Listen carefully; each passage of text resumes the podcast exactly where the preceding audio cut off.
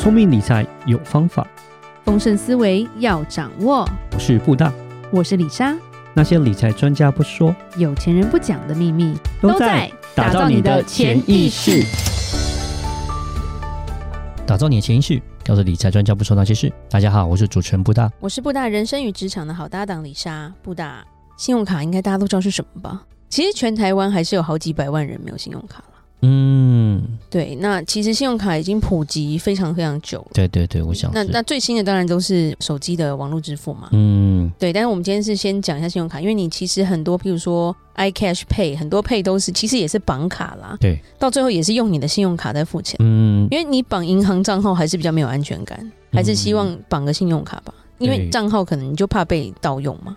嗯，主要是说也是要看那个店家啦，因为有些是。就像你刚刚讲那种付费的平台去付的时候，有的时候它只能让你用银行来付钱，然后有的是可以让你绑卡。那我想可能也是手续费的问题啦，是是是，所以才造成说这样的一个会有个手续差别。对对对对，然后加上说，其实信用卡已经普及几十年了。对。当然啦，对岸可能直接就是网络支付了。嗯，他们跳过了信用卡的这个世界。支付宝，对对对对，他们直接成支付宝或者是什么阿里 Pay 那种感觉。嗯，对。那今天其实要讲的是信用卡的利弊啦。我们其实曾经讲过一集，讲过信用卡积点很好用，尤其是在海外，台湾的点数其实真的是蛮抠的，人少。对啊，少一点啊，这少一点，没办法。现象不同的是说，你在美国，其实它的点数给的都很好，然后再加上说，美国的金融机构没有台湾那么多。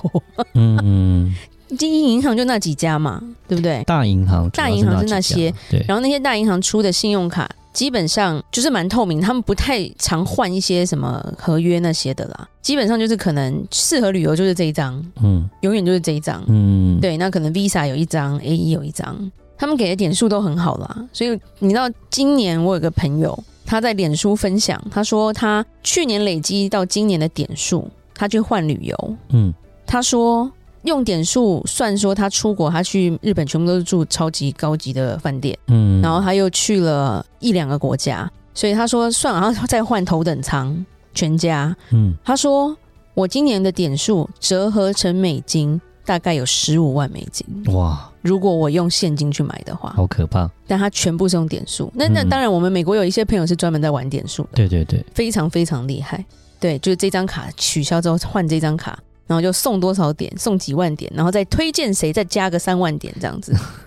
是。是蛮厉害，那当然我们住在台湾没有那么好的那种 benefit 啦，回馈都就是说有一些限制啦，对，回馈都比较限制，稍微会比我觉得跟美国比起来稍微少一点啦，对。对对对。那其实信用卡好处就是我不用带现金出门嘛，嗯，对，那我也不用怕说拿到假钞之类的。嗯，或是身上一堆零钱重的要死，对，不用找钱了。对，那另外一个好处是，台湾还是有一些有给点数的了。嗯，多少都还是有，多多少少，虽然就是少少，没有多多。哎呀，就是你要抓到，如果你抓到的话，就是你要特别去找，那其实也是有一些还不会太差，三趴五趴的，有时候也是会还不错了。对。对，然后各家什么百货或商店都有合作的不同银行的卡片之类的。嗯、只是说台湾有一个不好的状况，就是它的信用卡真的太多了，一家银行有没有十张那种感觉，然后一直换，然后再办就是合约终止，尤其是今年发生最大的事件就是 Costco 的嘛，嗯，对不对？突然从国泰世华变成富邦，嗯。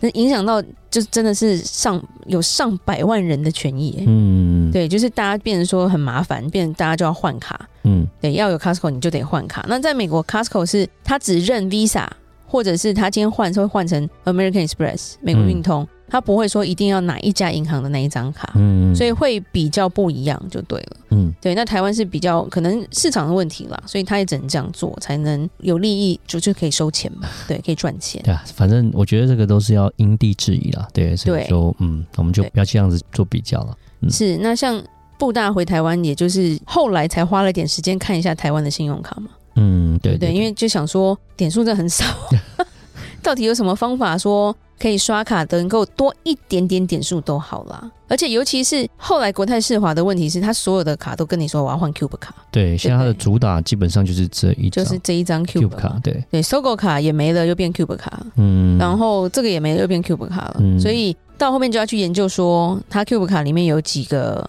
不同的选项，就是你要选对，这样你花钱才会有比较好的回馈。因为 Cube 卡，我觉得那时候去研究之后，才发现说，它虽然它讲说三趴的回馈听起来是不错，可是其实它是说，你如果在刷卡的时候有刷到在那个 category，就刷到那个它所谓的这个种类里面的时候，你拿到三趴，可是非种类以外的只有零点三趴。会差很多，你知道吗？所以这边是说要去算，好去知道说你刷到这个东西是在它的所谓的会给点数的这个项目里面，你才去刷 Cube 卡。不然的话，因为其实一般来讲，我们讲平均，大部分一般的卡片你去刷，大概就是有一趴的回馈嘛。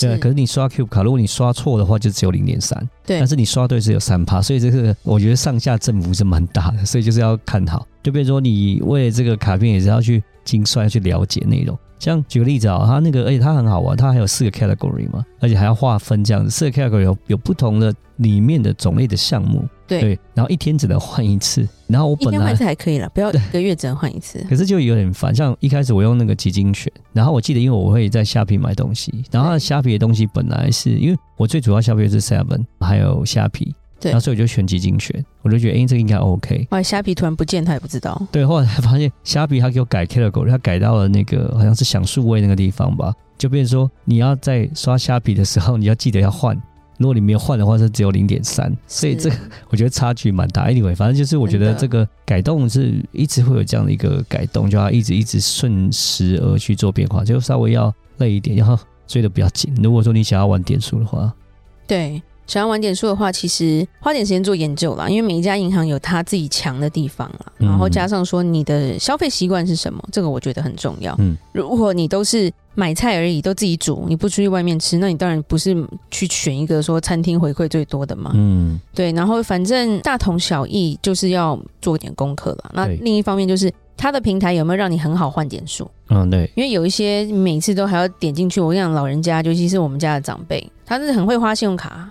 超会用信用卡的，啊，但一个问题啊，我都不知道点数要干嘛。是啊，我有点数哦，废话，你有点数啊，然后要叫他们 login 嘛，我有设过账号吗？有时候真的是头很晕，你知道吗？就是那种点数，你可能帮长辈打开之后，发现他点数用爆的，但是他都没在用。嗯，他们对这种话，我觉得还是。现金回馈这种是最简单，就是每个月现金回馈，对对，帮你账单减轻，对对，这样就好，就就够了。这样什么？对，你叫他刚刚说，现在现在麦当劳可以换什么套餐，他们可能就那种翻白眼，就没有想要用这样子。是，对，所以适合不同年纪跟人的东西，我们就是要去思考说哪一家信用卡比较好。然后，当然就是建议说，你不要拥有太多的信用卡，因为其实信用卡太多跟你的信用也有关系。对对，然后用不到，其实你就把它 cancel 掉就好了。对，真的，因为信用卡有一个。最大的坏处就是你花钱不会有感觉。嗯，很多人以为信用卡是不用还的，尤其是我们曾经讲过，在多年前，也许我们听众还没出生的时候，嗯，乔治跟玛丽真的把台湾一部分的人害死了。对对对，是。对，那时候的广告还是潘玮柏，对不对？在唱歌吧，我我忘记，我还记得他要唱什么 George and Mary，然后那个广告打的很凶，然后真的很多年轻人他们不懂，因为他发卡不看你的背景，嗯，他就会普发，而且他就是叫你用信用卡去借钱，对，所以那时候非常多的人因为这样陷入卡债，嗯，然后是花完之后才发现说我还不起，然后我就列入卡债了，嗯，就卡债基本上十趴以上，基本上没有那么低啦。十三趴、十五趴，甚至二十趴。对，又开始又牵到那个之前讲那个三道猴子的事情哈。啊，对对对对对，就是用这种贷款的方式，就超贷了啦，有点超贷。那我们曾经也讲过说，哎，要怎么样把卡债还掉？如果你有好几张卡都有卡债的话，嗯，你当然是从利率最高的那一张开始还。对对，然后绝对不能缴低于 minimum 啦。今天其实里莎要稍微讲一下说，那信用卡我就缴最低就好，这样有影响吗？嗯，废话当然有影响，当然有啊，当然有啊。对，当然有影响，因为你还没付完那些，就是进入那些利息利息了。对啊，叫循利息，循环利率。你知道银行银行是怎么赚钱的？这个根本就是比外面高利贷好一点嘛。嗯，因为他不会逼你把你的肾卖掉。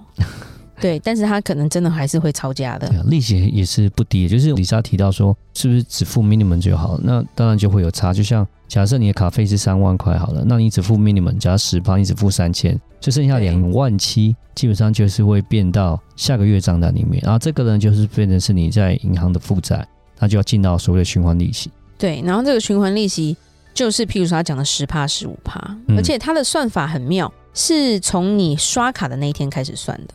OK，不是你决定缴最低，它等于前面算是一个宽限期。啊、当我刷卡之后，每一个月不是有一个结账的时间吗？对对对。那结账的时间是，它是预期说你会全部缴掉，嗯，所以每一个月的五号会结账。可是我在前一个月的二十号刷了这一笔，对。然后他其实这二十号在这个五号中间，他算是一个宽限期，就是他觉得你五号会缴，嗯、还会再给你一个，比如五号到期，你可能二十五号要缴清嘛，对不对？这宽限期是蛮长的。所以他会用这个方式说：“哎，你只要在这个期限内缴掉，就没有任何利息嘛。”嗯，没错。可是你就说哦，我付最少，然后我就是付一点点就好了。结果他就是从你刷卡那个时候开始算利息，所以那宽限期的利息也给你算进去。你不缴，我就我就没有宽限期，我宽限你什么？啊、对不对？他不是说我没缴的那个二十五号之后再来算利息，嗯、没有那么甜蜜的。哇！所以当你不缴，你只缴最低的时候，那一天开始你就有了三十天的利息。对，所以这个就是有些人就会说啊，你与其这样，你不如去借信贷，你知道吗？信贷可能两趴，啊，结果你刷卡，你以为哎没关系啦，有时间，因为它时间是拉比较长，是是是。可是你不缴，你还是从头算起来，这个两趴跟十几趴还是差很多。嗯，而且尤其是如果你隔月不把它再还完，它只会就像个小雪球，说越滚越大，其实是非常可怕的。对，然后这个影响也会影响到你越拖越久，就是它为什么叫做循环利率？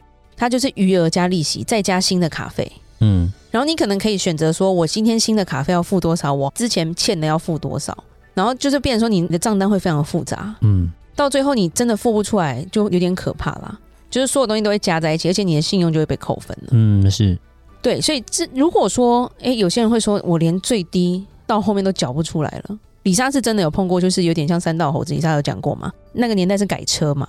改到后来是最低几张卡最低全部都缴不出来，嗯，对，最后李莎直接放话，你不卖车哈，你在这这辈子就不要跟我联络了，这样子，就因为觉得你自己把自己搞死嘛，是，是是，对啊，然后改成那个样子，我我也不觉得好看，所以变成给他一个概念说，你到最后你就毁了你自己，到时候可能会牵连到你家人，嗯，对，然后就这样劝自己朋友，说还有朋友是想开是把房，就是把车子整个卖掉，然后把债务还清，是，就等于早点发现，早点重新开始嘛，是对对对，那。稍微讲一下，给大家一个三个步骤，就是说让你摆脱卡债这话。就是如果说你不适合用信用卡的这种是这种人的话，里莎是劝你不要有信用卡，嗯、对，或者是最多最多就一张就好了，额度也不要太高。嗯、是对。第一步，如果发现你还卡费有点累了，那请你不要再刷卡。嗯，就不要再用了。对，就不要再把卡费增加了。嗯，因为这种习惯的人，他刷卡就会无法节制，那你的那个破洞就会越来越大。嗯，所以你基本上要逼自己暂停刷卡。